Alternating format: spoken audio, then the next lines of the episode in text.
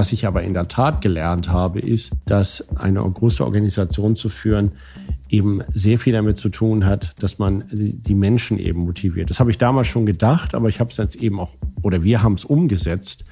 Äh, und das habe ich wirklich gelernt. Die Kultur eines Unternehmens ist, und Peter Drucker hat das mal gesagt, Culture eats Strategy for Breakfast. Das ist hundertprozentig wahr.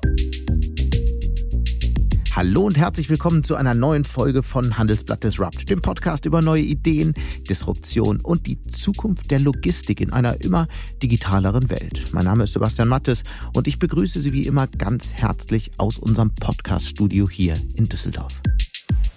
Jeder kennt sein Unternehmen. Jeder hatte mit den Produkten seines Unternehmens schon zu tun und er beschäftigt fast 600.000 Mitarbeiterinnen und Mitarbeiter auf der ganzen Welt. Die Rede ist von der Deutsche Post DHL Group und Frank Appel, der das Unternehmen nun seit genau 14 Jahren leitet. Diese Zeit, diese lange Managerkarriere endet nun. Appel gibt nämlich den Vorstandsvorsitz nächstes Jahr ab, kurz nachdem sein Unternehmen ein Rekordergebnis von 8 Milliarden Euro erwirtschaftet hat. Deshalb ist unser Gespräch ein Stück weit auch eine Bilanz. Wir sprechen darüber, wie so ein Job einen Manager verändert was der Ukraine-Krieg für die Weltwirtschaft und vor allem für die Lieferketten bedeutet und welche Fehler der Manager Frank Appel in seinem Berufsleben gemacht hat. Es ist ein langes und durchaus offenes Gespräch geworden, weit über das Unternehmen und die Welt der Logistik hinaus.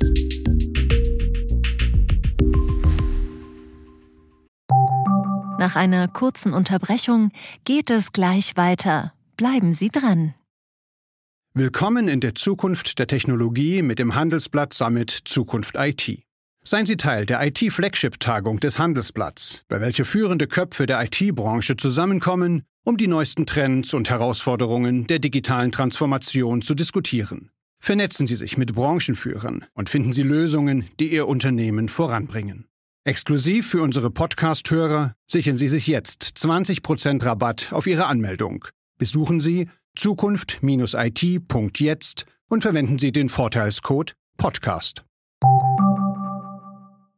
Hallo, Herr Appel. Hallo, Herr Mattes. Wir wollen ja heute über die Krise, über den Krieg in der Ukraine, die Russland-Krise sprechen, vielleicht ein bisschen über die Spaltung der Welt und die Folgen von all dem für die Logistik.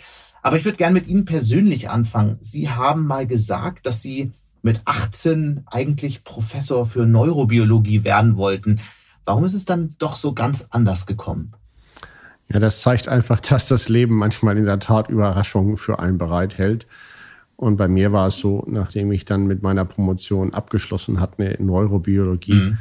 war mir klar, dass das nicht der richtige Weg ist, an der Universität zu bleiben, ähm, sondern ich lieber was anderes machen wollte. Und dann wollte ich eigentlich in die pharmazeutische oder chemische Industrie wechseln. Das war damals schwierig, da einen Job zu finden, weil die sich in der Krise befanden, die großen Chemieunternehmen. Und dann bin ich Berater geworden. Und so ist das dann entstanden. Dann habe ich die Post beraten und dann hat mich mein Vorgänger eben gefragt, ob ich nicht vielleicht doch zur Post kommen möchte, anstatt als Berater nach Amerika zu gehen. Hm. Also es ist völlig ungeplant. Ich hatte nie die Ambition, Vorstandsvorsitzender zu werden, schon gar nicht von einem Logistikunternehmen. Mhm. Und ähm, Sie haben es gerade gesagt, Sie sind promovierter Neurobiologe und haben sich in dieser Zeit ja auch immer wieder ähm, mit dem Thema beschäftigt, wie eigentlich Entscheidungen im Gehirn zustande kommen. Was hat Sie an dieser Frage so fasziniert? Ja, wenn Sie sich anschauen, Unternehmensführung, da gibt es ja sehr viele Bücher drüber. Mhm. Und was mich da immer irritiert, ist, dass da nicht so richtig aufgebaut wird wie in der Naturwissenschaft. Ich bin ja eigentlich Chemiker in meinem Diplom und da lernt man immer von der Vorgängergeneration. Wenn Sie sich dann die Bücher über Führung, wie man ein Unternehmen führt, da habe ich den Eindruck, die gleichen Themen werden immer wieder gedreht, aber es gibt eigentlich nicht so einen richtigen Erkenntnisgewinn. Und wenn man in die Verhaltensökonomie guckt, die das versucht, dann ist das genau der Versuch, dass man besser versteht, warum Menschen sich in bestimmten Situationen wie verhalten und was kann ich daraus dann eigentlich ableiten. Und ich glaube, das ist ein Phänomen, wo ich mich schon immer gerne mit beschäftigt habe. Ähm, wie, warum machen Menschen eigentlich bestimmte Dinge? Weil das ist eine gute Vorhersage auch, wie sich Organisationen in einer Situation verhalten. Äh, wie jetzt zum Beispiel in dieser Situation, was eine Organisation in so einer Situation braucht, in der wir sind, ist, Klarheit, was passieren wird, was, wie wir in dem Unternehmen das machen und Stabilität und auch ein bisschen, das ist schwierig zu sagen, wenn man einen Krieg hat, dass man optimistisch gegenüber der Organisation auftritt. Und das hat was damit zu tun, wie man als Mensch ist. Wir möchten eben dann schon wissen, wissen die denn die eigentlich, die das Unternehmen führen, wissen die, was jetzt gemacht werden muss oder sind die selber total unsicher? Das kann man sogar bei seinen eigenen Kindern, wenn man noch klein, ich habe jetzt große Kinder, aber bei kleinen Kindern beobachten. Wenn es schwierig wird, wenn man jetzt mal rumgereist ist und irgendwas Ungewöhnliches passiert, die Kinder bleiben ruhig, wenn die Eltern ruhig bleiben. Wenn die Kinder, sehr, wenn die Eltern selber nervös werden, dann fangen die Kinder sehr schnell an zu weinen, weil sie sagen, oh Gott. Ähm, das kann man auch bei Hunden von ihren Herrchen beurteilen. Da sieht man das gleiche Verhalten. Der Hund wird unsicher, wenn das Herrchen unsicher ist. Und das, das ist sozusagen das, was bei Menschen ist. Und, und das ist wichtig, dass man diese Dinge besser versteht, weil dann kann man besser Organisationen führen. Hm. Das heißt, der wichtigste Ratschlag, den Sie jetzt gerade an Führungskräfte haben, ist auch einfach ruhig bleiben? Ich glaube, das ist äh, das und das ist zum Beispiel jetzt auch von der, von der Bundesregierung. Ich glaube, die Bundesregierung macht das momentan sehr gut, dass sie unaufgeregt, klar, nicht auf jedes Thema sofort springt, sondern sagt, also wir müssen vorsichtig sein. Wir können nicht einfach Gasimporte ähm, abdrehen, nur weil wir meinen, das müsste man jetzt machen, äh, sondern muss die Konsequenzen bedenken. Und ich glaube, das macht die Bundesregierung momentan sehr gut, dass sie in dieser Situation ruhig bleibt, anstatt jedem Druck, den vielleicht aufgebaut wird, weil man meint, man müsste das tun, nachgibt. Und das finde ich sehr gut. Mhm. Und, äh, und das ist auch ein schönes Beispiel. Und deswegen glaube ich, sieht man auch, obwohl es schrecklich ist, was in der Ukraine passiert, und es ist schrecklich, dass es einen Krieg gibt, und es ist richtig, dass es Sanktionen gibt, dass sich der Druck in der öffentlichen Meinung schon langsam wieder ein bisschen mehr normalisiert, was, glaube ich, wichtig ist, weil nur dann kann man mit klarem Kopf agieren. Das heißt, Sie sind gegen äh, ein Embargo von Energielieferungen zum Beispiel aus Russland? Ja, ich glaube, das wäre für unser Land, das wäre für Europa verheerend. Äh, wir würden eine schwere Wirtschaftskrise bekommen. Und das geht nicht. Äh, ich weiß, dass da Wissenschaftler sagen, das wäre alles ganz einfach. Das fühlt sich so ein bisschen an, wie wenn man einem Verdurstenden in der Wüste sagt, wir haben doch genügend Süßwasser auf der Welt, es ist alles gar kein Problem. Mhm. So werden diese Berechnungen gemacht. Man könnte das alles ganz einfach ersetzen, äh, ohne zu berücksichtigen, dass es keine Pipeline überall hin gibt. Und deswegen glaube ich, ist das, was die Regierung macht, befürworte ich ausdrücklich und es ist richtig, was die Bundesregierung macht. Aber was ist, wenn das am Ende der einzige Schritt wäre, um Putin zu stoppen? Ähm, ich, ich, glaube, die Frage ist, ob das Putin stoppen würde, ist ja noch völlig außer Frage gestellt. Und ich glaube, man muss seine eigene Position nicht schwächen, sondern stark halten. Und dazu gehört das. Es kann natürlich sein, dass Herr Putin selber den, den Gashahn zudreht. Aber je später das passiert, desto mehr hat man sich darauf vorbereitet. Ich glaube, man muss in so einer Situation immer aus der eigenen starken Position handeln und nicht aus einer schwachen Position. Wenn man seine eigene Position weiter schwächt, mit der richtigen Intention. Ich habe ja gar nichts gegen die Intention, dass man diesen Krieg stoppen muss und dass man Herrn Putin stoppen muss. Nur wenn man sich selber dabei massiv schwächt, wird man damit nicht gewinnen. Hm. Ich würde gerne nochmal auf das Thema Entscheidungen zurückkommen und das vielleicht an einem konkreten Beispiel ähm, äh, mit Ihnen zusammen durchspielen. Sie haben ja im äh, vergangenen Dezember verkündet, sich vom Chefposten bei der Post zurückziehen zu wollen. Im Prinzip anderthalb Jahre vor dem eigentlichen Ende. Wie kam es eigentlich zur Entscheidung? Hatten Sie keine Lust mehr? Na, mir macht meine Arbeit weiterhin sehr viel Spaß. Auch jetzt wieder schwierig. Ich habe das auch auf der äh, Bilanzpressekonferenz schon gesagt von Spaß in so einer Situation äh, zu reden, wenn Menschen in einem Krieg sterben, ist schwierig. Aber meine Tätigkeit als solches macht mir weiterhin sehr viel Freude. Nur äh, wenn man eben so lange ein Unternehmen geführt hat und man nur noch die Chance hat, das vielleicht für ein paar Jahre zu tun, da muss man sich die Frage stellen, was braucht eigentlich eine Organisation? Das hat wieder was auch ein bisschen mit, mit dem, was wir vorher besprochen haben, nämlich wie man Entscheidungen trifft. Eine Organisation braucht eine mittelfristige Perspektive. Das ist das, was Menschen ausmacht. Wir brauchen die Zuversicht, dass morgen besser sein kann als heute. Und dafür muss man auch mittelfristige Aussagen treffen können. Und das kann ich eben nur noch über begrenzte Zeit, weil jeder weiß, dass ich jetzt 60 Jahre alt bin und wenn ich meinen Vertrag für drei Jahre verlängert hätte, dann wäre es vielleicht noch dreieinhalb Jahre gewesen. Und dann hätten die Organisation angefangen, ja, das macht er ja ordentlich, aber irgendwann ist er nicht mehr da, was ist denn dann? Dieses Thema haben wir damit sofort beendet, weil wir jetzt einen neuen Vorstandsvorsitzenden bekommen, von dem die Organisation weiß, der wird es sicherlich, wenn er das gut macht, wieder für zehn Jahre plus machen können. Ja. Das heißt, die Aussagen, die Herr Mayer treffen wird, werden Aussagen sein, die dann auch lange Bestand haben. Was der Organisation dann wieder sehr viel Stabilität gibt. Aber warum dann so eine lange Übergangszeit? Ich meine, Sie sind doch jetzt eine, sowas wie eine lame duck bis zum Ende Ihrer Amtszeit. Und Sie hätten ja einfach sagen können, Mensch, äh, vergangenes Jahr Rekordergebnisse, ähm, ähm, 8 Milliarden, da kann eigentlich nicht mehr viel kommen. Ich höre jetzt auf. Warum bleiben Sie trotzdem? Das, das hat äh, zwei Gründe. Erstens hat das was damit zu tun, wie die Terminlage war. Es, die Organisation wusste, dass im Dezember eine Entscheidung getroffen werden musste. Und deswegen gab es in der Tat nur die Handlungsalternativen, entweder zu sagen, äh, ich höre sofort auf oder aber ich mache dann nächstes Jahr noch zu Ende, weil mein Vertrag lief bis Ende Oktober und im Oktober aufzuhören, so mitten im Jahr vor dem Weihnachtsgeschäft, ist aus verschiedenen Gründen nicht gut. Deswegen war die Alternative dann eben das nur zu machen bis zur Hauptversammlung 2023. Der erste Fall, das wäre, glaube ich, nicht fair gewesen gegenüber je, irgendeinem Nachfolger oder Herrn Mayer, der jetzt Nachfolger werden soll. Weil wenn die, die Zahlen alle so durch die Decke gehen, in allen Dimensionen, das als, als Messlatte zu legen für einen Nachfolger ist einfach unfair. Ähm, und deswegen habe ich gesagt, das mache ich auf gar keinen Fall. Im Nachhinein, ähm, und das ist ja manchmal so im Leben, im Nachhinein war aus einem anderen Grund das eine sehr gute Entscheidung, weil es wäre jetzt sehr schwierig für einen neuen Vorstandsvorsitzenden eine Organisation zu führen, wenn wir einen Krieg haben. Äh, diese Organisation weiß, wie ich agiere. Diese Organisation weiß, mich einzuschätzen. Und aus dem Grunde reagiert sie mit sehr viel Ruhe auch auf diese Krise jetzt, obwohl es schwierig ist, die logistischen Ketten zu halten, weil sie eben wissen, wie Herr Appel funktioniert und das ist jetzt gut. Im Nachhinein ist man natürlich immer schlauer. Im Nachhinein ist es gut, dass ich noch da bin, als wenn diese Krise jetzt in den ersten drei Monaten aufgetreten werde von meinem Nachfolger. Das wäre ungleich schwerer für ihn gewesen. Und nicht, weil er das nicht schlecht, nicht besser kann.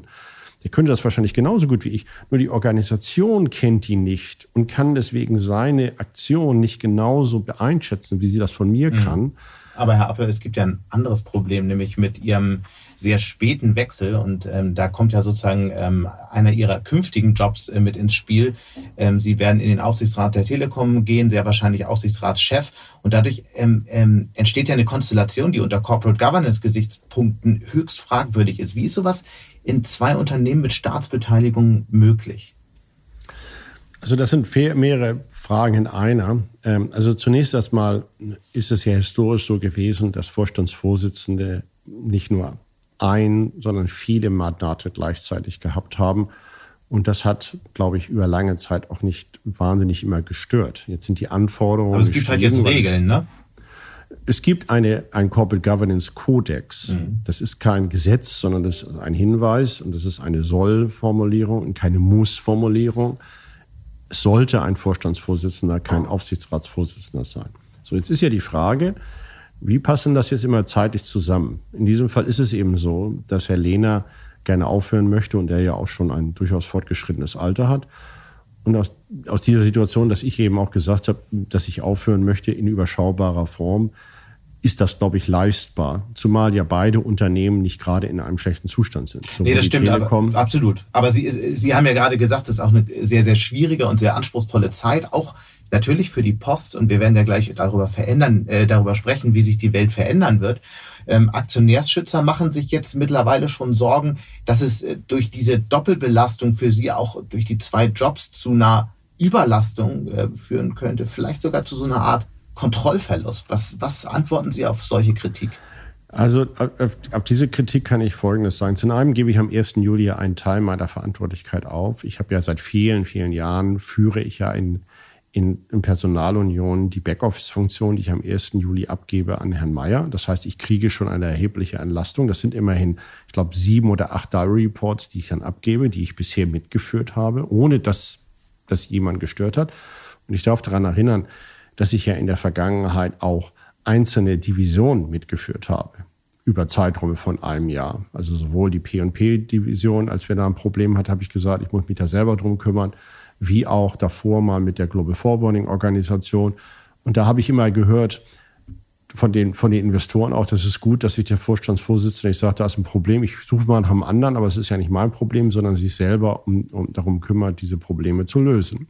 Und das ist natürlich ein operatives Geschäft zu führen, ist natürlich eine erhebliche Belastung, weil da werden operative Entscheidungen getroffen. Ein Aufsichtsratsvorsitzender trifft ja keine operativen Entscheidungen. Das ist in Deutschland ja sehr klar geregelt. Das wird Herr Höttges mit seiner Mannschaft machen. Und man führt die Aufsicht darüber. Das heißt, man führt Gespräche darüber, ob diese Entscheidung mit, ein, mit meinem Erfahrungsschatz vielleicht anders betrachtet werden. Aber das operative Geschäft wird ja nicht vom Aufsichtsratsvorsitzenden geführt. Ich werde temporär mehr arbeiten müssen, als ich das wahrscheinlich in den letzten Monaten gemacht habe. Aber das habe ich auch in anderen Situationen gemacht. Ich weiß ja, auf was ich mich da einlasse. Ich war ja selber schon mal Aufsichtsratsvorsitzender einer Bank obwohl ich hier Vorstandsvorsitzender Postbank war. damals. Mh. Postbank und das war eine Beteiligung von uns, aber es war eine vollwertige Bank und damals war Finanzmarktkrise. Und auch da hat keiner die Frage gestellt, wie kann denn ein, ein Vorstandsvorsitzender, der auch andere Probleme damals hatte, wie Sie wissen, wir hatten auch damals noch andere Probleme in den anderen Divisionen, in so einer Situation. Aber Sie sind sich auch bewusst darüber, dass das nochmal zu massiven Diskussionen und Kritik führen wird auf der HV sehr wahrscheinlich und ähm, vor allem ähm, unter ja, Aktionärschützern sowieso, aber Investoren wahrscheinlich auch. Wie bereitet man sich denn auf sowas vor? Das genauso wie Sie mich gefragt haben. Ich glaube, ich kann das gut erklären, warum ich glaube, dass das gut ist äh, auf lange Sicht. Und ich glaube, das ist auch nicht hochgekommen in der Berichterstattung. Es hat, glaube ich, jetzt kein Investor gesagt, Herr Appel kann das nicht, sondern es wird da eben geguckt, dass im Corporate Governance Codex das als Sollbestimmung steht, von der dann abgewichen wird und dass das eben temporäres Phänomen ist, weil ja klar ist, dass ich ausscheide. Man wird sehen, was ich für, was, was dieses Unternehmen für Fragen dazu bekommt. Wie gesagt, die Antworten sind genau die, die ich gerade gegeben habe. Ich meine, Sie haben ja auch, also klar, und ich glaube, es, es, es gibt wenig Zweifel daran, dass die, Sie ein sehr geeigneter Kandidat für diese Aufgabe sind. Auf der anderen Seite stellt sich halt immer nur die Frage, ähm, das jetzt einfach als abschließender Kommentar dazu, warum hat man dann solche, ähm, warum hat man einen äh, Corporate Governance Codex, wenn sich halt äh, zwei so wichtige Konzerne dann nicht dran halten können? Und deswegen ja immer wieder die Kritik.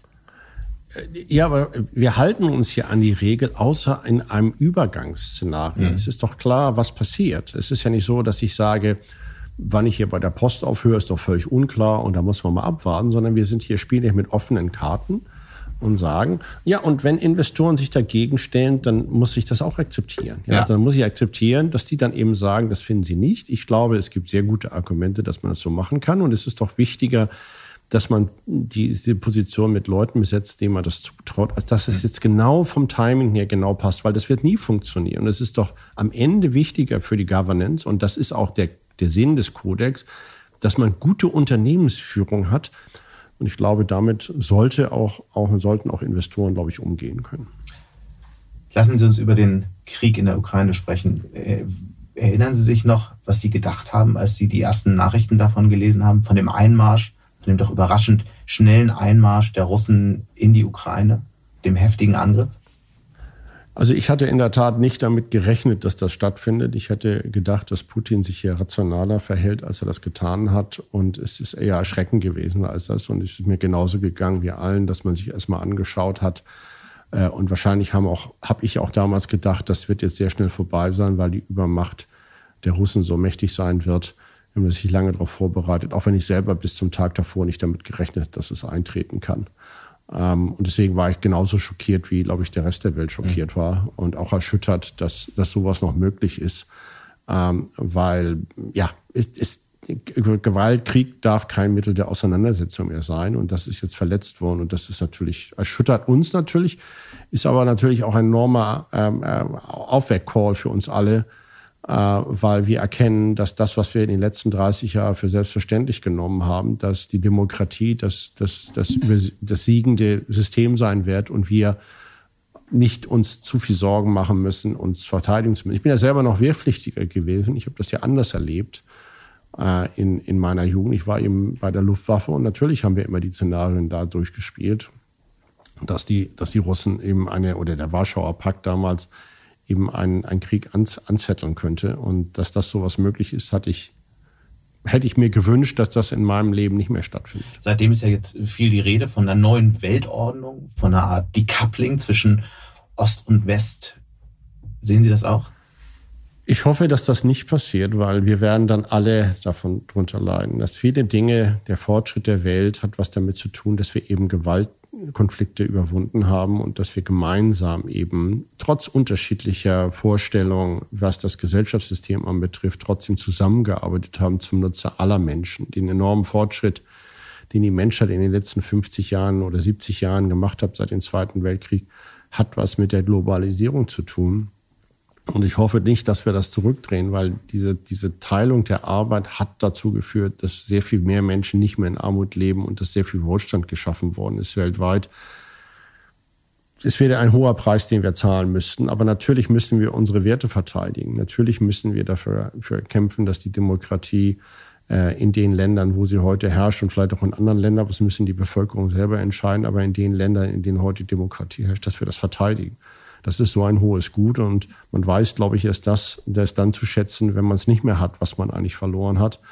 Und das wäre ein, kein gutes Szenario, wenn es dazu kommen könnte, aber es ist auch nicht ausgeschlossen. Aber wir müssen das unsere Werte verteidigen, das ist, ja ein, das ist ja ein wichtiger Satz, äh, der wichtiger ist denn je, auch aus meiner Sicht. Aber äh, was heißt denn das dann vor allem auch im Umgang mit China? Am Ende würde das doch dann genau das bedeuten, was Sie gerade hoffen, dass es nicht eintritt. Eine Art äh, der, des Decoupling unterschiedlicher Gesellschaftssysteme. Der Westen, der liberale Westen auf der einen Seite und ein eher ähm, ähm, autoritär orientierter Osten der sich ja zu, zu dem noch ein Stück weit, ähm, der jetzt ein Stück weit zusammenrückt. Wir haben, wir haben zwar noch keinen offiziellen Schulterschluss zwischen ähm, China und Russland, aber eine bereits bekundete ähm, ähm, unendliche Freundschaft. Äh, wir, wir haben ein Land wie Indien, was sich auch versucht neutral zu halten gegenüber Russland. Also das ist ja schon, schon eine tektonische Verschiebung, die da stattfindet. Was heißt das dann eigentlich in Bezug auf China für Deutschland? Also ich glaube, dass äh, wir nicht gut beraten wären, wenn wir glauben, die, die, Form, die Verteidigung der Demokratie besteht darin, dass wir allen Ländern vorschreiben, welches Gesellschaftssystem sie haben. Das ist nicht, hat nicht funktioniert und das wird auch zukünftig nicht funktionieren, glaube ich. Bevölkerung müssen selber zu diesem, zu diesem Schluss kommen. Wir, wir werden kein Land dieser Welt demokratisieren, dadurch, dass wir den Menschen sagen, ihr müsst jetzt demokratisch werden, weil wir die Machthaber entmachtet haben.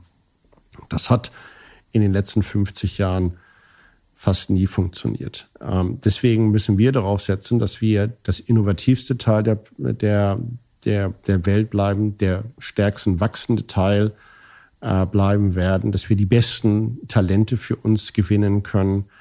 Ähm, das muss das Konzept sein. Und äh, dazu gehört teilweise auch dann eben das Know-how von anderen zu nutzen oder eben das auch dann eben da Produkte hin zu verkaufen ich glaube, wir kriegen die Demokratie nicht verteidigt, wenn wir sagen, wir machen jetzt um die demokratischen Länder einen Zaun rum und vergessen die anderen, weil die werden ja weitermachen. Aber Herr Appel, ich muss da mal einhaken. Möglicherweise äh, entsteht dieser Zaun ganz von selbst, ohne dass wir es bewusst tun, weil ich meine, wir, äh, China und USA befinden sich ja schon seit seit längerer Zeit, seit mehreren Jahren in so einem Technologiekonflikt. Und Europa ist irgendwo in der Mitte. Und wenn dieser, dieser weltweite äh, weite Konflikt der Systeme äh, sich verschärfen sollte, dann wird es doch die deutsche Wirtschaft, die so abhängig ist von China wie kaum eine andere Volkswirtschaft, äh, jedenfalls von den großen Ländern, doch besonders stark treffen. Die Frage, die sich dem anschließt, muss, muss ein Land wie Deutschland daraus nicht Schlüsse ziehen? Müssen die Unternehmen sich nicht viel stärker diversifizieren und im Grunde ähm, versuchen nicht in, also die, die, die Abhängigkeit zu reduzieren, weil wir ja gerade im Beispiel, am Beispiel Russland, am Beispiel der Energieimporte sehen, wie gefährlich so eine Abhängigkeit am Ende werden kann. Das ist aber eine andere Frage, als die, die Sie vorher gestellt haben. Natürlich muss man sich dann die Frage stellen, wenn es denn dazu kommen sollte, äh, was muss man eigentlich tun? Nur Deutschland hat eben keine Rohstoffe, wie wir wissen, ähm, oder nur Rohstoffe, die wir nicht mehr einsetzen wollen, nämlich ein bisschen Steinkohle und Braunkohle. Und da gibt es ja auch gute Gründe, warum wir das nicht mehr einsetzen wollen. Dann bleibt am letzten Endes nur die Bildung der Menschen, die wir als Wettbewerbsvorteil haben. Außer, dass wir eine zentrale Lage haben, natürlich geografisch in Europa, dass wir eine sehr gute Infrastrukturanbindung haben, all diese Phänomene. Und das ist das Einzige, mit dem wir wuchern können. Wir haben keinen eigenen domestischen Markt wie China oder die USA, in dem wir 90 Prozent unserer Produkte verkaufen können. Also brauchen wir die Verbindung mit anderen Regionen der Welt. Das ist aber eine andere Frage als die vorherige. Äh, wollen wir uns von denen allen trennen? Dass das vielleicht passiert, das habe ich ja gesagt. Wenn das passiert, dass wir uns entkoppeln vollständig, dann hat das sicherlich sehr negative Auswirkungen mhm. äh, auch die, auf die Demokratien. Deswegen müssen wir besser sein als das andere System und wir müssen verteidigungsfähig sein. Und ich glaube, den zweiten Teil, den haben wir in den letzten 30 Jahren vernachlässigt. Wir haben uns nicht mehr die Frage gestellt, was ist denn eigentlich, wie wir, wie wir anderen zeigen können. Wissen Sie, ich bin ja selber groß geworden in der Diskussion um Pershing 2 und Sie können lange darüber diskutieren, was hat denn das dazu geführt, dass wir den eisernen Vorhang am Ende eingerissen haben? hat es dazu geführt, weil der Westen massiv aufgerüstet hat durch Pershing 2, gegen, wo ich selber gegen hier in Bonn gegen demonstriert habe, als ich junger Mensch war, weil ich 19 oder 20, 81, 20 Jahre alt war. Da habe ich selber dagegen demonstriert. Ich habe mich geirrt, wie viele andere junge Menschen. Dadurch, dass Pershing 2 Raketen positioniert worden sind, hat das dazu geführt, dass der Warschauer Pakt da nicht mehr mithalten konnte. Und das hat dazu geführt, dass am Ende wir heute ein europäisches, geeinigtes Europa haben, mit der Ausnahme von, von Russland, Belarus und jetzt womöglich Ukraine. Äh, aber der Rest des Europa ist geeinigt. Und das hat das damit zu tun, weil wir leistungsfähiger waren als vergleichbare Systeme, deutlich leistungsfähiger, was wir bewiesen haben, und gleichzeitig eben gesagt haben, wir müssen verteidigungsfähig sein, weil es wichtig ist, unsere Werte zu verteidigen. Und ich glaube, das ist auch das richtige Konzept auf der Weltpolitik. Wir müssen einfach besser sein als alle anderen. Und dazu gehört es auch mit anderen zusammenzuarbeiten. Wir haben ja auch vorher mit, mit Russland Energie, auch im Kalten Krieg haben wir Energie bekommen von dort. Ich glaube, das ist das Konzept. Wir müssen einfach besser sein als Gesellschaftssystem und als, als, als und das können wir, weil ich glaube, aber wir können die besten es, Talente man, lassen sich von Freiheit anziehen. Aber wenn das stimmt, das würde ich sofort unterschreiben. Auf der anderen Seite, wenn man auf äh, Europa schaut, dann ist es ja eher so, dass Europa im Vergleich zu, zu anderen Ländern ähm, weniger modernen Staat hat, äh, langsamer ist bei Themen wie Digitalisierung, langsamer ist bei der Transformation. Also eigentlich muss Europa, und die These würde ich eher vertreten, bei allem, was Sie sagen, ähm, als Zielbild, was ich für richtig halte, muss sich Europa glaube ich, sehr stark hinterfragen ähm, und, und auch einen Erneuerungsprozess in Gang bringen, um sozusagen zu diesem Ort zu werden, den Sie gerade beschreiben, oder? Absolut. Da, da bin ich völlig Ihrer Meinung. Dass wir, das, das ist ja genau das, was wir, glaube ich, weil wir selber eben gesehen haben, dass unser Gesellschaftsmodell gewonnen hat, haben wir ein bisschen geglaubt, das ist jetzt der Ende, das Ende der Geschichte. Und es zeigt sich eben, dass das nicht richtig ist. Wir waren zu selbstzufrieden am Ende. Wir waren zu selbstzufrieden mit dem, was wir erreicht haben. Und deswegen glaube ich, dass dieser Konflikt dazu führen wird, dass Europa Dinge anders besehen wird. Angefangen, dass der Herr Scholz gesagt hat, dass wir 100 Milliarden in die Rüstung investieren müssen in Deutschland, was richtig ist. Was ich aber auch nicht gesehen habe in der gleichen. Also ich will mich da gar nicht ausnehmen. Ich bin jetzt nicht derjenige, der sagt, ich habe alles besser gesehen und ich habe schon immer davor gewarnt. Äh, ich glaube, wir haben selber nicht gesehen, auf was wir eigentlich setzen müssen. Wir haben nicht genügend getan, um unsere Infrastruktur weiterzuentwickeln. Wir haben nicht getan, um genügend zu digitalisieren. Heute steht in der Zeitung, dass Intel eben jetzt in Deutschland investieren soll. Das ist eine große Chance für uns. Hat auch ein bisschen was damit zu tun, dass wir in Leipzig unseren großen Hub haben. Sie wissen, das ist nicht weit weg davon. Das hilft sicherlich denen auch. Deswegen, auch das hat auch was mit den Entscheidungen zu tun, die wir getroffen haben als Unternehmen. Da bin ich tief überzeugt. Deswegen haben wir so ein Technologiecluster in der Ecke äh, Magdeburg, Leipzig, Dresden, weil wir da eben unheimlich hohe Leistungsfähigkeit der Logistik haben. Ich glaube, das ist ein Weckruf für uns in Europa. Und ich hoffe mir, dass wir daraus die richtigen Schlüsse Und das ziehen. Wichtige ist ja jetzt nicht bei Verteidigung aufzuhören, Milliarden in Verteidigung zu stecken, was sicherlich richtig ist, sondern wirklich konsequente Wirtschaftspolitik zu betreiben, zu überlegen, in welchen Technologiefeldern soll eigentlich Europa stark sein in den nächsten Jahren und da konsequent Forschung, ähm, Bildung und natürlich auch Unternehmertum zu fördern. Ab, ab, äh, Unternehmertum, es ist insbesondere das Thema Bildung. Wir müssen die, die besten Talente und nicht nur Deutsche, sondern Ausländer, wir müssen das viel mehr in unseren Hochschulen, müssen wir konsequent Englisch unterrichten. Wir müssen den Absolventen die Möglichkeit geben, anschließend hier Arbeitsplätze zu bekommen, auch wenn sie nicht EU-Bürger sind. Und diese Hürden müssen wir deutlich reduzieren, weil das ist das Asset, mit dem wir wuchern können, dass wir ein Multikulti-Land werden, in Europa insgesamt werden und damit tatsächlich die Leistungsfähigkeit eben von Europa mhm. deutlich steigern. Sie hatten gesagt, ähm, so als Appell, die, die, die, die äh, ähm, äh, Globalisierung darf jetzt nicht zurückgedreht werden. Das ist ja ein schöner Appell. Meine Frage ist, ähm, glauben Sie, dass es so kommt, ja oder nein? Ich glaube, dass es nicht dazu kommen wird. Und das hat auch etwas damit zu tun, wie Menschen funktionieren. Das habe ich schon während der Covid-19-Krise gesagt. Auch da hieß es, oh Gott, oh Gott, wir müssen Nearshoring machen und all diese Themen. Das ist nicht passiert. Was passiert ist, äh, ist, dass die, äh, die Kunden sich nach mehr Resilienz umschauen. Sie sehen eben jetzt, dass auch teilweise Fabrikationen aus China verlagert werden in den Südosten der, die Auswirkungen dieser, dieser Lockdowns in China, die sind, werden durchaus groß sein auf die Weltwirtschaft, wenn die länger dauern, ähm, weil China eben eine relativ geringe Immunität bisher hat, weil sie eben wenige Infektionen hatten. Und deswegen haben schon in den letzten Monaten und Quartalen haben Kunden geguckt, können sie ihre Supply Chain diversifizieren. Das wird sicherlich weiter konsequent vorgehen. Warum sich das nicht grundsätzlich ändert, ist einfach, dass die Menschen nicht bereit sind, viel mehr für die gleichen Produkte zu bezahlen. Eine andere These das wird, nur dann mhm. passieren, mhm. das wird nur dann produzieren, wenn alles von Robotern gemacht wird, was, glaube ich, noch sehr, sehr weit weg ist. Eine andere These, die da direkt, äh, direkt da anschließt an das, was Sie gerade sagen. Ähm, erstens werden die Lieferketten diversifiziert, aber gleichzeitig nimmt ja auch die Lagerhaltung zu. Also die Unternehmen versuchen nicht mehr just-in-time Dinge ähm, zu äh, produzieren, äh, Teile kommen zu lassen, sondern beugen vor gegen Lieferengpässe, gegen Stau in den Lieferketten.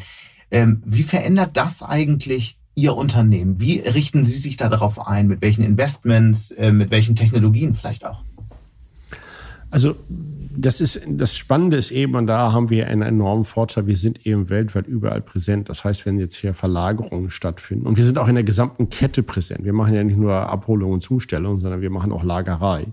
Das heißt, wir sind genau der Partner für viele von diesen Unternehmen, das komplexe Problem zu lösen. Weil in der Tat, natürlich, wenn sie höhere Inventory haben, brauchen sie mehr Läger. Dann kommen die zu unseren Supply Chain Kollegen und sagen, wir brauchen größere Läger. Dann haben wir vielleicht weniger Transport für eine bestimmte Phase, aber irgendwann müssen die Läger ja auch wieder gefüllt werden. Was das aber alles bedeutet in letzter Konsequenz ist, und dann komme ich gleich zum Thema Digitalisierung, dass natürlich zunächst erstmal die Kosten für die Endprodukte steigen werden.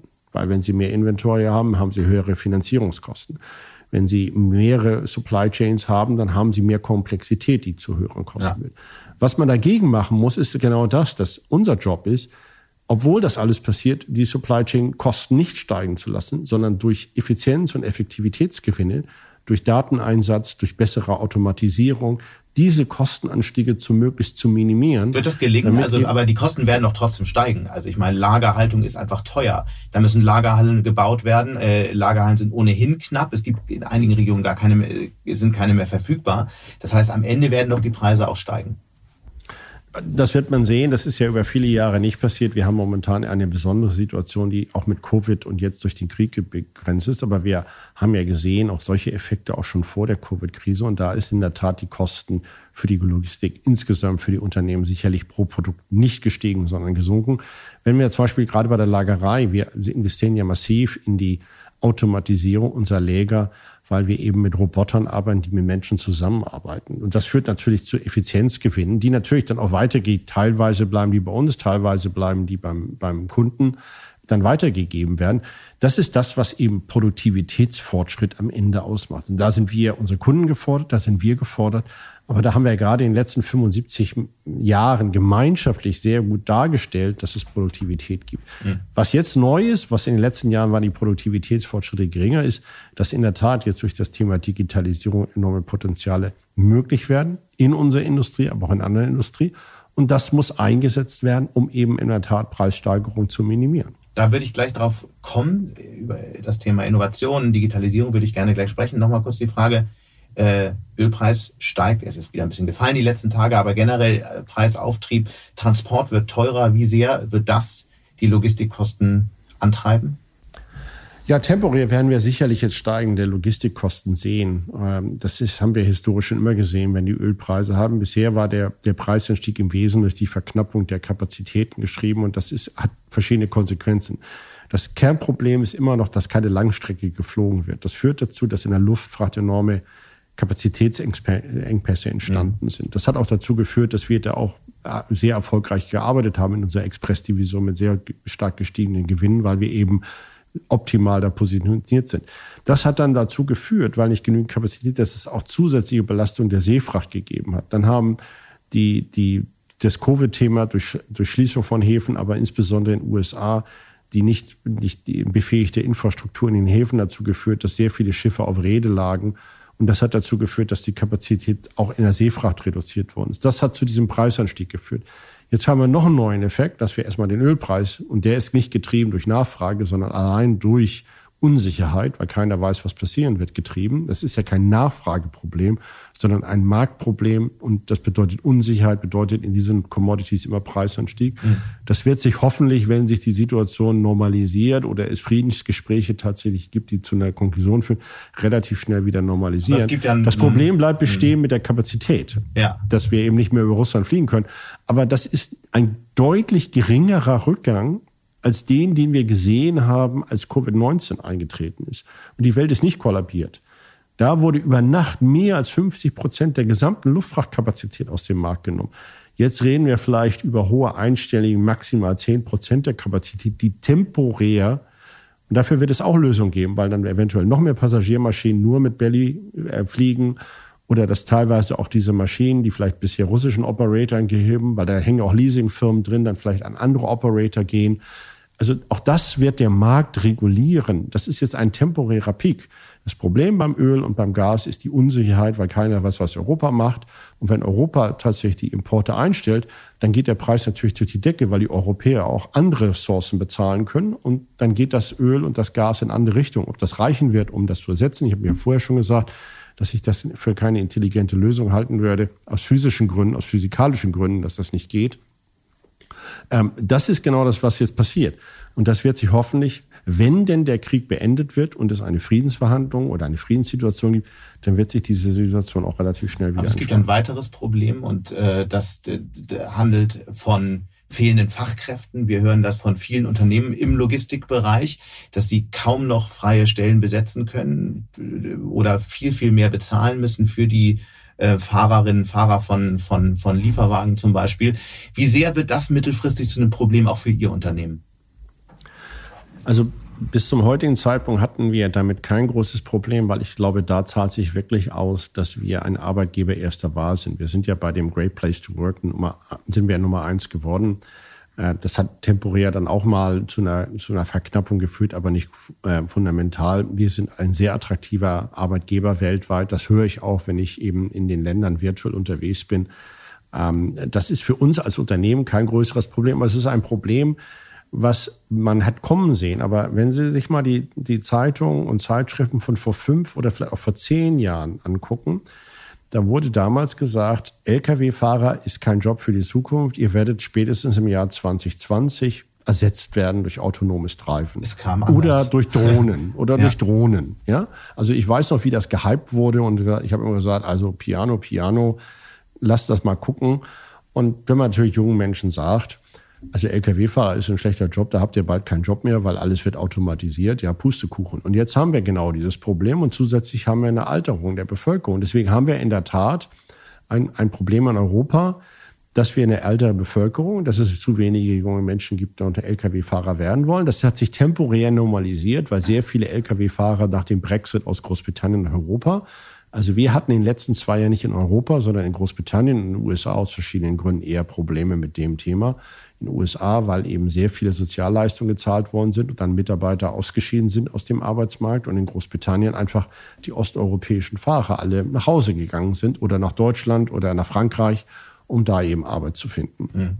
So, das eigentliche Problem ist aber, dass wir den Menschen gesagt haben, Lkw-Fahrer, mach mal lieber sowieso nicht mehr. Und wir haben eine stark alternde Bevölkerung. Deswegen brauchen wir Migration und deswegen kommt das Thema Migration wieder ins Spiel. Natürlich gibt es auch sehr viele aus dem Mittleren Osten, die für uns heute als Fahrer arbeiten. Sehr viele aus, aus, aus Afrika, die für uns als Fahrer arbeiten. Weil ich sage, für mich ist das ein erster Schritt, um am Wohlstand teilhaben zu können. Natürlich werde ich Lkw-Fahrer. Das ist ja kein schlechter Job. Da kriege ich eine Ausbildung, da kann ich was machen, da arbeite ich beim vernünftigen Arbeitnehmer. Aber dafür brauchen wir eben Migration von Menschen nach Europa, wo Europa sich extrem schwer mit tut diese mhm. Menschen zu empfangen. Und wo, da ist Deutschland immer noch viel besser als andere Länder. Und das sieht man jetzt ja, das ist ja sehr, sehr schön zu sehen, dass Europa eine sehr offene Empfangniskultur gegenüber den Ukrainern haben. Wenn der Krieg nicht, nicht beendet, dann ist das ein Thema, wie vielleicht die Arbeitsplatzsituation in, in, äh, in, in Europa auch sich entspannt. Es ist aber natürlich zynisch zu sagen, dass die Arbeitssituation für die europäischen Unternehmen sich entspannt, weil die Ukrainer aus ihrem Land flüchten mhm. Aber in letzter Konsequenz, wenn Russland die Ukraine besetzt, heißt das das, dass wir neue Arbeitskräfte, auch gut ausgebildete Arbeitskräfte bekommen, weil viele Unternehmen sind ja sogar mit ihrem Outsourcing dahin gegangen, weil sie eben sehr gut ausgebildete Leute da finden. Das wird Europa helfen und Russland schaden, weil diese Ressourcen Russland dann nicht mehr hat und auch die Ukraine.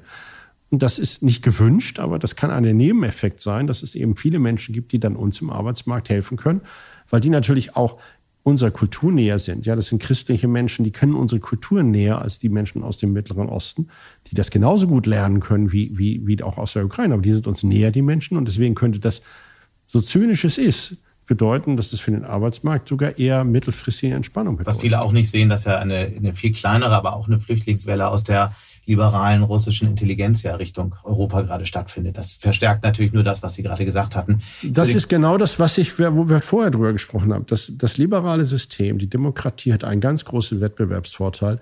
Die besten Talente wollen in diesen nehmen. Und deswegen muss man abwarten, was mit China passiert. Dass sie ihre Startups da jetzt alle unter Strafe stellen, ist die Frage, wie da junge Menschen darauf reagieren. Vorher konnten sie reich werden, sie konnten reisen, wohin sie wollten. Das muss man sehr wohl abwarten, was das für China bedeutet. Welches mhm. Talent dann tatsächlich vielleicht das Land verlässt. In Russland ist das sicherlich so. Die besten Talente werden zu uns kommen und werden sagen, ich kann doch viel besser da leben, ich habe da alle Möglichkeiten. Und deswegen startet sich ein Aggressor, der versucht eben die Pluralität der Meinung zu unterdrücken. Nach einer kurzen Unterbrechung geht es gleich weiter. Bleiben Sie dran. Die deutsche Wirtschaft steht vor neuen Herausforderungen und Sie möchten aktiv die Zukunft mitgestalten? Dann sind Sie beim Handelsblatt CFO Summit 2024 genau richtig. Erleben Sie hochkarätige Speaker und CFOs renommierter Unternehmen wie Amazon, Google oder SAP. Seien Sie Teil dieses exklusiven Gipfeltreffens am 11. und 12. Juni in Düsseldorf. Mit dem Code Podcast sparen Sie bei der Anmeldung 15 Prozent. Alle weiteren Infos unter handelsblatt-cfo-summit.de. Rücken am Ende immer selber. Hm. Wir hatten schon ein Stück weit über die Strategie ge gesprochen, aber vielleicht nochmal so die zwei, drei wichtigsten Ableitungen aus dieser Veränderung der weltweiten äh, Logistikwirtschaft was hat das für Folgen für Sie? Gibt es Felder, in die Sie stärker investieren? Ihre Finanzvorständin Melanie Kreis hat ja auch gesagt, dass äh, jetzt wieder Zukäufe geplant seien. Sie haben unglaublich viel Cash zur Verfügung, um das auch zu tun. Ähm, ist zum Beispiel dieses Geschäft Outsourcing und Lagerhallen eine Option? Wir haben ja gerade darüber gesprochen, dass Unternehmen möglicherweise die Lagerhaltung wieder ähm, steigern. Wäre das nicht jetzt das Feld, in das man reingehen müsste, weil es so stark wächst? Also Insgesamt, wir haben unsere Strategie natürlich in den letzten zwei Jahren immer wieder überprüft vor dem Hintergrund, was sich verändert. Und dazu gehört nicht nur eben Covid, sondern auch eben die Spannung zwischen USA und China. Und was wir da gelernt haben, ist, dass die grundsätzlichen Trends Globalisierung, Nachhaltigkeit, E-Commerce und Digitalisierung sich nicht fundamental geändert haben. Deswegen ist das, was wir aufgesetzt haben, richtig. Sie haben aber recht, dass wir natürlich eine deutlich höhere Finanzkraft haben, dass wir auch deswegen und wir haben jetzt demnächst werden wir äh, das Thema Hillebrand äh, äh, closen. Äh, das ist diese Spedition, die wir jetzt gekauft haben. Und, äh, und, und dann mit erweitern wir unser Produktangebot. Das mag es auch genauso für unser Supply Chain Geschäft, die Lagerei geben, dass es da Opportunitäten gibt das ist eben eine sehr gute Situation. Wir müssen nichts kaufen, weil wir eine sehr ja. starke Marktposition überall haben, sondern wir können kaufen. Aber in welchen Feldern würde es Sie am meisten interessieren im Moment, na, zuzukaufen? Also wir, wir hätten dann die Spedition, gibt es sicherlich, wo wir jetzt gerade zukaufen. Es ist in der Tat das angesprochene Lagereigeschäft und es wäre das E-Commerce Solutions Geschäft. Das ist eben in verschiedenen Märkten letzte Meile zu produzieren. Für Express ist das ausgeschlossen aufgrund der Marktstruktur. Da gibt es noch drei Spieler und im P&P-Geschäft können wir in Deutschland auch niemanden kaufen, also im Post- und Paketgeschäft. Das heißt, es gibt für diese beiden gar keine Option und deswegen bezieht sich das alleine nur auf die anderen drei mhm. Divisionen. Das ist interessant, äh, Sie haben gerade äh, die Briefsparte angesprochen. Das ist ja die am wenigsten profitable. Ähm, die wird ja ausgerechnet von Ihrem designierten Nachfolger, über Tobias Meyer geleitet, über den wir ja auch schon sprachen. Wird damit jetzt eigentlich der lahmste Gaul zu Ihrem Nachfolger mit der am wenigsten profitablen Sparte?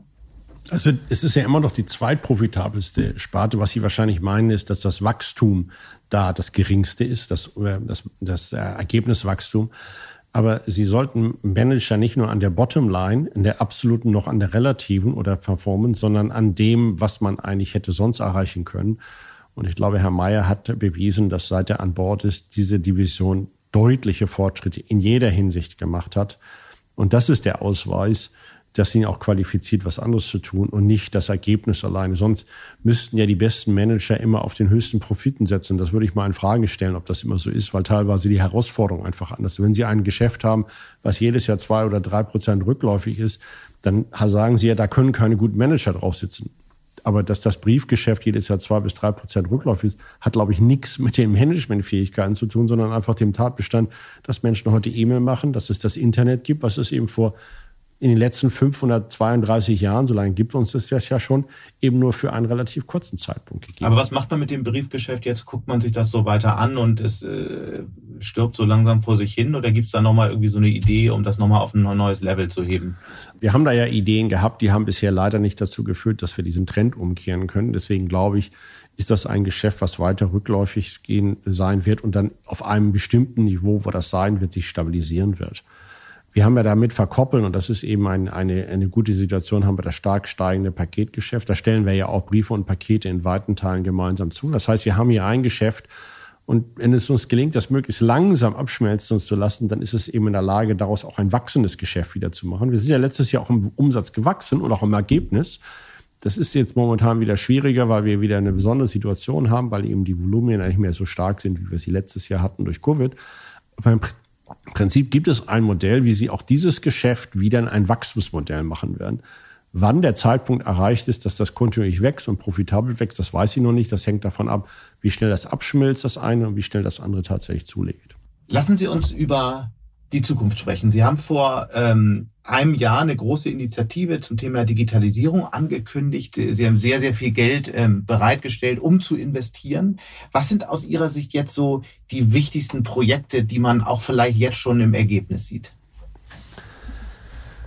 Das ist sehr schwer zu beantworten, weil es gibt keine großen Projekte, sondern es sind alles sehr viel klein-klein. Also wenn ich mir alleine anschaue, was unsere, unsere Truppe von Datenanalytikern gemacht hat, dann reden wir hier über Benefits, die im dreistelligen Millionenbereich liegen. Nur alles sind Projekte, wie zwei oder drei Millionen hier oder da ersparen. Das ist das, genau das Problem. Es gibt da keine, keine Silver Bullet, wie das so im Englischen heißt wo man sagt, das musst du machen, dann funktioniert alles, sondern es ist eine Ansammlung von vielen Dingen. Also zum Beispiel, wenn Sie anfangen, durch künstliche Intelligenz, durch Datennutzung Ihre Piloten dazu zu bringen, bessere Routen zu fliegen, weil sie eben permanent gucken, wie der Rückenwind ist und wie das Trimming des Flugzeugs ist. Das können sie sogar zum Wettbewerb machen und die sind dann stolz darauf, dass sie eben die geringste Ver Ver Verbrauch an, an, Treibstoff hatten. Das spart ihnen sofort Geld. Mhm oder eben die Routenoptimierung, wenn Sie eben Straßenzüge dynamisch verlegen von einem Bezirk zum anderen. Das sind aber auch keine 100 Millionen Beiträge als einzelnes. Oder unsere Blockchain-Lösung, die wir haben, wo wir eben Kunden Visibilität geben, wie sie mit ihren Händlern, die ihre Produkte verkaufen, wo sind Ersatzteile. Das war bisher völlig intransparent. Und da hilft Blockchain, weil die Blockchain macht eigentlich nichts anderes, als dass sie viele Teilnehmer haben wo sie dann eben Informationen einsteuern können und jeder besitzt seinen Teil und trotzdem ist es fürs Gesamtnetzwerk äh, transparent. Die Roboter, die wir einsetzen in, in den Lägern, die mit uns zusammenarbeiten, ob das Weihnachtskalender sind, die dann befüllt werden oder dass die Waren zu den Mitarbeitern gebracht werden. Auch das sind natürlich wiederum dann immer vielleicht nur ein paar hunderttausend in einem Lager. Aber wenn sie das dann eben in hundert Lägern machen, haben sie ein paar Millionen damit. Und, und, und das macht es so schwierig. Und das macht es aber auch so spannend weil sie am Prinzip, an jedem Rat können sie darüber denken. Mhm. Also zum Beispiel in der, in der, in, in, wir haben unsere äh, Teamleiter in Deutschland befähigt, real-time die Volumina zu sehen, die jetzt kommen. Und wenn dann jemand anruft und sagt, ich bin jetzt krank oder ich kann nicht oder was mein Kind ist krank oder was auch immer ist, ich kann jetzt nicht kommen, dann kann der real-time die Bezirke neu schneiden, anstatt dass er her sagt, wir müssen jetzt mal kurz zusammenstehen und überlegen, wer jetzt was macht. Das kann der in Realtime und dann wird das eben umgesteuert. Dann kriegen eben andere Zusteller eben die Pakete dann in ihren Bezirk und das ist dann, das ist dann gelernt. Und das hat natürlich enorme Qualitätseffekte, die, die mhm. dann eben keinen Gewinn machen im Sofort, aber das ja. auf lange Sicht für die Kunden. Und Realtime so kann ich, äh, mhm. sagen Sie? Ja, bitte. Realtime so viel kann, so viel, da gibt es unendlich mhm. viele Beispiele für. Und die in Summe bringen eben ein paar hundert Millionen zusammen, mhm. aber jedes Einzelne ist immer nur klein. Realtime ist ein äh, sehr gutes und äh, richtiges äh, Schlagwort. Es gibt ja eine ganze Menge neuer kleiner ähm, Logistikanbieter, wenn man so will. Äh, das sind auf der einen Seite die Lieferdienste, das sind auf der anderen Seite aber auch äh, große Angreifer wie Amazon, die ja jetzt tatsächlich Realtime anbieten oder am selben Tag eine Bestellung ausliefern. Da hat man äh, die Post ja bisher noch nicht so richtig wahrgenommen. Haben Sie das Geschäft unterschätzt? Nein, wir haben das ja äh, selber auch ausprobiert und haben gesehen, dass es da eine relativ überschaubare Nachfrage, vor allen Dingen eine bezahlbare Nachfrage sieht. Äh, was Sie hören von den von den insbesondere Essenslieferanten ist, dass die jetzt eben auch sagen, wir wollen gerne Retouren abholen. Äh, nur wenn Sie Retoure abholen, was machen Sie dann anschließend mit der Retoure? Die muss ja dann auch wieder zurück. Das heißt, Sie müssen ganze logistische Ketten aufbauen. Also das Thema, dass alles innerhalb von 20 Minuten da sein muss oder am gleichen Tag, und dass die Menschen dafür bezahlen wollen, das hat sich in den letzten zehn Jahren nicht bewahrheitet. Nichtsdestotrotz, und da ist natürlich Essen was anderes, weil sie wollen kein kaltes Essen haben. Aber ob sie tatsächlich das, das Smartphone, was sie sich über vier Wochen ausgesucht haben und genau die Markt beobachtet haben, damit sie es günstig bekommen, dann am gleichen Tag haben müssen und nicht bis zum nächsten Tag machen, das hat man eben nicht gesehen. Als wir das hatten, wir haben das nicht nur in Deutschland ausprobiert, auch in anderen Ländern, was typischerweise passiert ist, gerade bei dem Thema Smartphones, es sind keine Smartphones gekauft worden, wo sich das rechnen würde, da können Sie dann auch fünf Euro bezahlen, weil es dann egal ist, sondern es sind Kabel bestellt worden, weil man es vergessen hat.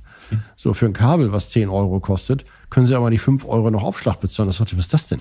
Mhm. Oder aber, die Leute haben Eis bestellt und, mhm. und, und, und das können sie aber nicht. Sie können ja nicht für ein 3 Euro Eis 5 Euro verlangen. Das ist kein nachhaltiges Geschäftsmodell. Dann haken wir mal diese ähm, Realtime-Lieferungen für, für den Moment ab. Sprechen noch einmal kurz über Amazon. Ich meine, Amazon baut ein eigenes Logistiknetz auf, hat mittlerweile einen Marktanteil von mindestens 15 Prozent. Wahrscheinlich in Deutschland hören wir jedenfalls so ungefähr und nimmt jetzt in Großbritannien jedenfalls auch Pakete für Dritte mit Huckepack und ist eigentlich jetzt ein äh, ein Angreifer in immer mehr Märkten, auch auf die Post. Haben Sie die, diese Herausforderung unterschätzt?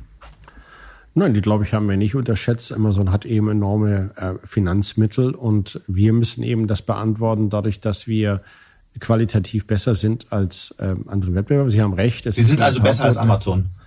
Wir sind in der, in der Logistik definitiv, besser als Amazon. Davon sind wir zutiefst überzeugt. Wir müssen das eben den anderen Kunden anbieten. Sagen Sie mal, inwiefern, ja was machen Sie besser als Amazon? Wir sind mit der Zustellquote sind wir deutlich besser, mit der Zuverlässigkeit sind wir mhm. besser. Auch was den CO2-Footprint zum Beispiel anbetrifft, unserer Pakete sind wir dramatisch besser. Wir haben ja die größte elektrische Flotte. Das wird immer wichtiger, Gott sei Dank, für Kunden. Also wir haben an vielen Dimensionen sind wir besser. Aber es ist natürlich das Recht eines Kunden, selber solche Dinge zu machen, solange er eben wenn, wenn, wenn Amazon eben tatsächlich marktbeherrschend ist, dann unterliegen sie gleichen Regeln wie wir auch. Dann müssen sie eben gucken, dass sie das Geld in der Logistik genauso verdienen, wie wir das in der Logistik. Wir dürfen ja auch nicht einem Kunden anbieten, dass er sagt, wenn du uns alle Pakete gibst, dann kriegst du beim Brief einen Nachschlag. Da guckt das Kartellamt genau hin und sagt, nee, nee, nee, du musst das unabhängig voneinander bestimmen. Und, und ich glaube, wenn man das tut, und das muss man eben sehen, wenn, wenn Amazon marktbeherrschend ist, dann muss man natürlich auch mhm. solche Fragen stellen. Aber das hört man ja aus, sowohl aus, aus dem Kartellamt wie auch aus Brüssel. Aber das ist nicht unser. Wir wollen im Wettbewerb gewinnen, wenn denn alle die gleichen Regeln unterliegen. Das müssen dann andere entscheiden. Aber das ist natürlich schon ein Thema. Aber wenn man die Kernlogistikdienstleistung anbetrifft, dann sind wir in der Tat, und bin ich so selbstbewusst zu sagen, wir machen das am besten. Da könnten wir natürlich eine eigene, komplett eigene Sendung drüber machen. Deswegen müssen wir an der Stelle leider zu unserem letzten Thema übergehen. Und ich würde Ihnen gerne zum Schluss nochmal eine persönliche Frage stellen. Ich habe in Vorbereitung auf diesen Podcast auch mit vielen Menschen gesprochen, die viele Jahre mit Ihnen Kontakt hatten. Und da hat einer gesagt, äh, ganz am Anfang, als Sie anfingen als Vorstandsvorsitzender bei der Post, ähm, da wurde über Sie gesagt, wenn Sie in den Raum kommen, dann sinkt erstmal die Temperatur um zwei Grad, weil Sie halt äh, sehr distanziert, sehr technisch ähm, rüberkamen. Das ist komplett vorbei. Ähm, wie haben Sie sich, wie würden Sie das selbst beschreiben? Wie haben Sie sich als Führungskraft über die Jahre verändert? Also was das anbetrifft, gar nicht. Und ich glaube, das war damals schon am Märchen und wurde getriggert, glaube ich, von jemandem, ähm, der mich nicht besonders gern mochte. Aber die Leute, die mich damals schon kannten, haben immer gesagt, von wem reden die, nicht von, von, nicht von ihnen oder von dir. Deswegen habe ich, was das anbetrifft, mich überhaupt nicht verändert. Was ich aber in der Tat gelernt habe, ist, dass äh, eine große Organisation zu führen eben sehr viel damit zu tun hat, dass man die Menschen eben motiviert. Das habe ich damals schon gedacht, aber ich habe es jetzt eben auch, oder wir haben es umgesetzt. Äh, und das habe ich wirklich gelernt. Die Kultur eines Unternehmens ist, und Peter Drucker hat das mal gesagt, äh, ähm, know, Culture eats Strategy for Breakfast. Das ist hundertprozentig wahr. Ich habe das damals schon geglaubt. Ich wollte die Kultur anders machen. Und es hat sich auch bewahrheitet. Das Wichtigste, was ein Unternehmen hat, ist die Kultur. Und ich glaube, da haben wir enorme Fortschritte gemacht. Mhm. Also was ich gelernt habe, ist, dass das, was ich als Hypothese hatte, auch selber gelernt habe, dieses Statement da von damals, das war damals schon falsch. Das sagen mir auch Leute, die mich gut kennen.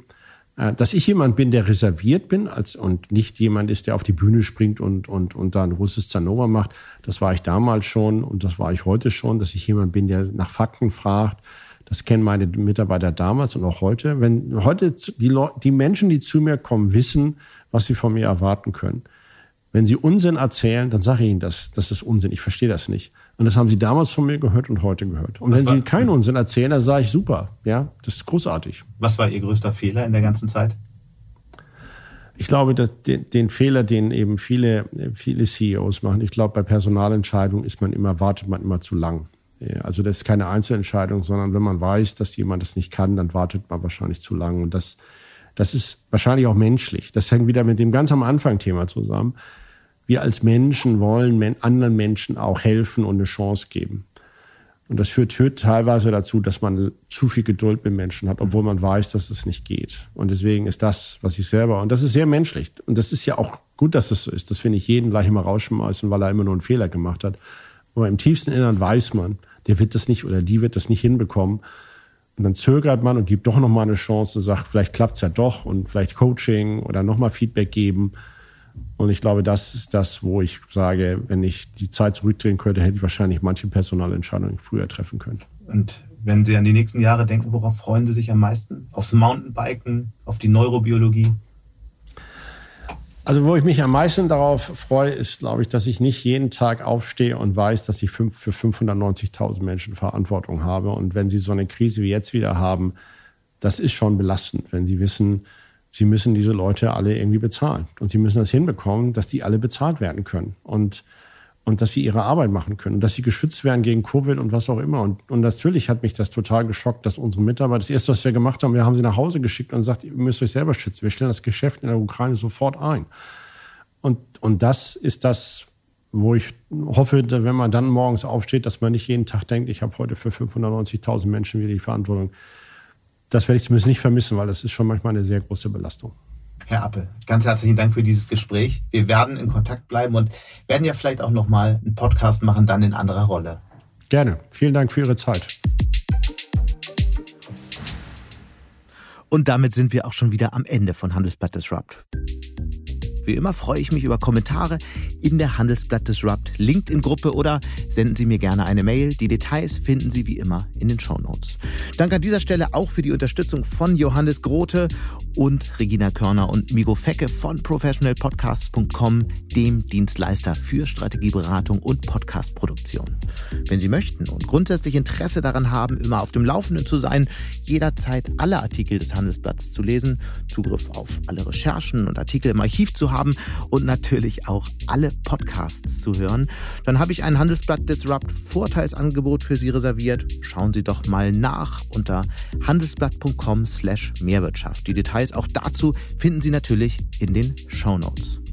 Wir hören uns nächste Woche Freitag wieder. Bis dahin wünsche ich Ihnen wie immer interessante digitale, aber natürlich auch analoge Zeiten. Ihr Sebastian Mattes.